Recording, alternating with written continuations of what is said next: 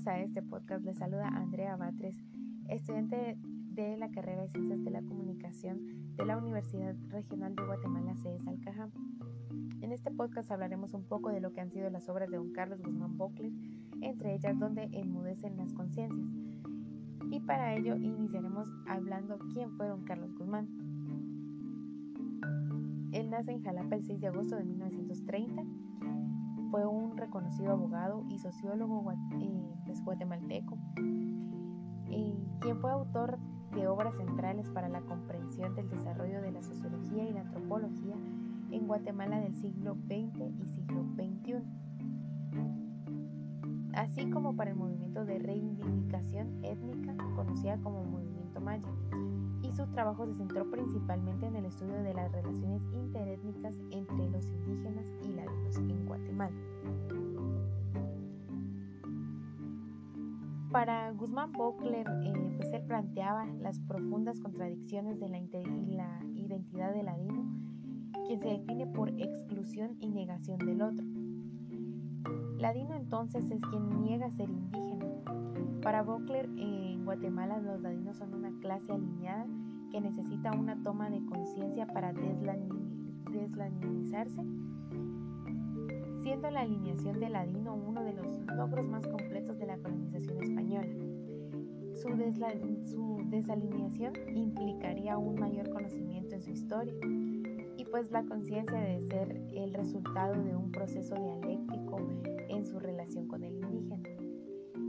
El ladino se percibe distinto del occidental a quien admira, pero también ve diferencias eh, irreconciliables con el indio y entonces se cierra en sí mismo, en las áreas urbanas y en una visión del mundo que solo cabe en su historia, con sus héroes y sus mentiras. Niega la, la participación del indio en la construcción de su nación y de su propia identidad. Y pues el ladino sería el extranjero en su propio país, pues desconoce la mitad de la población, la indígena. Y pues a su vez en su papel de intermediario en el sistema de producción colonial eh, no puede agenciarse de una identidad que le sea propia. Por eso opta por acercarse al habitante de la ciudad que lo discrimina y a diferenciarse del indígena. Esto nunca podrá hacerlo eh, porque evidentemente es mestizo. Y es muy lejano al modelo del blanco y del rubio que tanto admira. El hecho que el ladino no pueda acercarse a su propio modelo de belleza es fuente de fuertes frustraciones que lo hacen eh, un fugitivo.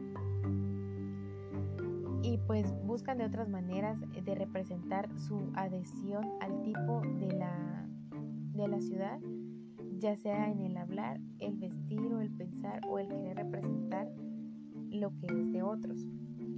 Y es así como también llega eh, a ese punto de ser racista con, los, con la comunidad indígena. Para hablar un poco de lo que han sido las obras de don Carlos Guzmán Bocler, tenemos un invitado muy especial en nuestro podcast. Él es un antropólogo y también fue el primer alcalde indígena ciudad de Quetzaltenango. Eh, es un honor para nosotros tener en, este podcast como invitado a don Rigoberto Quemechay. Así que lo escuchamos. Bienvenido, don Rigoberto. Porque en principio él vino a romper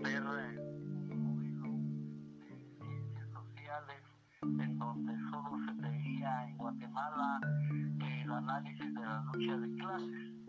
Sin embargo, él viene a introducir un elemento de la lucha cultural también afecta a los pueblos indígenas y eso fue muy novedoso porque viene a aportar grandes conocimientos. Y en sus libros hay una trilogía que es eh, Guatemala, una interpretación histórico-social, se la escribió hace muchos años. Su tesis eh, de doctorado fue Colonialismo y Revolución y la obra que hacer algún comentario que es donde enmudecen las conciencias.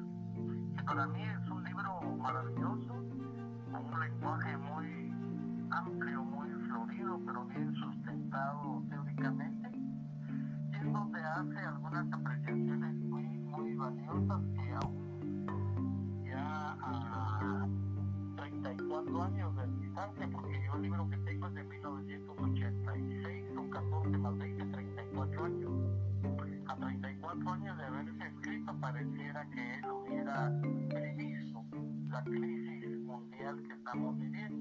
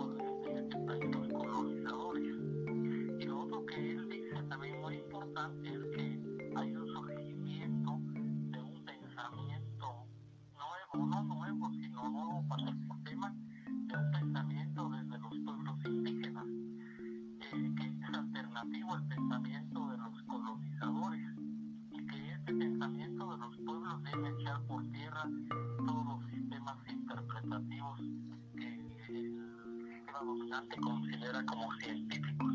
Y eso hasta ahora se viene a, a validar en América del Sur con esto del buen vivir, con la descolonización que hasta ahora lo están planteando algunos eh, científicos y algo cuando Buckler decía que había un surgimiento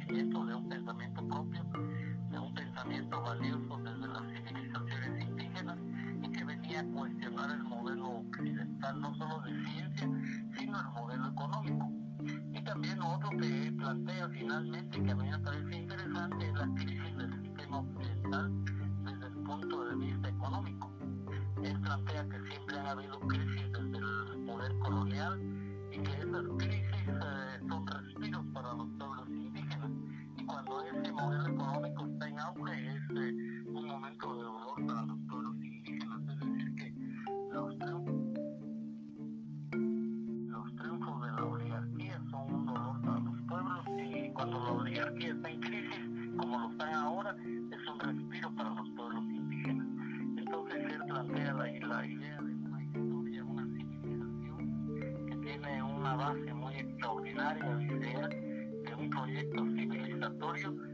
ha permitido que los pueblos puedan reproducirse a pesar del genocidio, a pesar de la muerte, a pesar de la pobreza. Los pueblos están presentes debido a ese proyecto civilizatorio que traen desde hace siglos. Entonces, en esencia, esto es el planteamiento que a mí me llama la atención de Guzmán Bocles. Claro, el libro tiene una riqueza de conceptos y de situaciones y de eh, manifestaciones teóricas, pero a mí lo que me interesa es esto que yo extraje desde hace muchos años como un elemento valioso del libro donde se enmudecen las conciencias. Sí, muchas gracias por tu comentario. Eh, ahora le voy a realizar unas preguntas y la primera es eh, que, que para usted qué es necesario o qué sería necesario para poder combatir el racismo en Guatemala. Bueno, yo digo que uno de los elementos claves de, que se deducen análisis de Carlos Guzmán Butler es que deberíamos eh, enfrentar el racismo estructural del Estado, no tanto el racismo individual que se da todos los días y que es por miles de casos en cualquier parte, en la universidad, en el mercado, en el autobús, en la calle, en la escuela, siempre hay racismo individual de personas a personas. Eh, pero hay un racismo de Estado que ha generado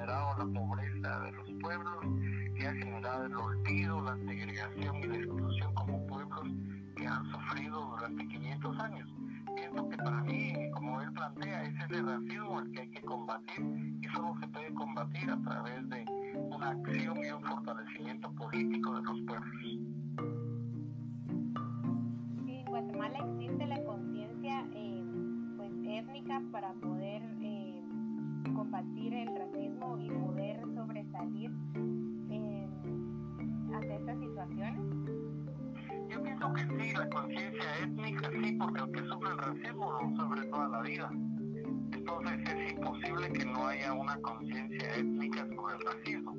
El problema es el, el racista, que él ve como natural ser racista, ser discriminador, ve natural sentirse superior a los pueblos indígenas y ve natural que los pueblos indígenas tengan que ser servidumbre de, de estas clases racistas. Entonces, pienso que la conciencia étnica no es eh, lo que hace falta, sino es una conciencia total de la sociedad que tenga pues valores que no puedan, que eviten que se, que se ejerza el racismo hacia los pueblos indígenas. El problema es del racista, no tanto del discriminado, porque el discriminado sí está consciente de esa situación. ¿Cree usted en algún punto eh, pues de la historia que está pasando, pues que ha transcurrido y pues seguirá transcurriendo, llegará algún punto en que el racismo en nuestro país eh, pueda eliminarse? Yo pienso que es difícil. La historia del racismo viene acompañando al ser humano desde que se volvió sociedad. El ser humano desde que construyó la sociedad siempre ha tenido rasgos discriminadores de unos a otros por muchas circunstancias.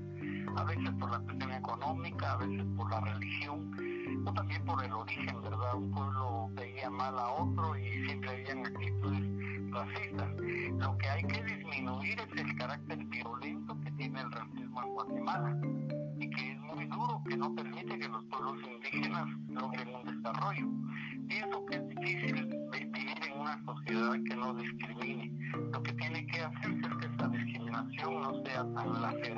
tan dura y tan cruel como es en Guatemala.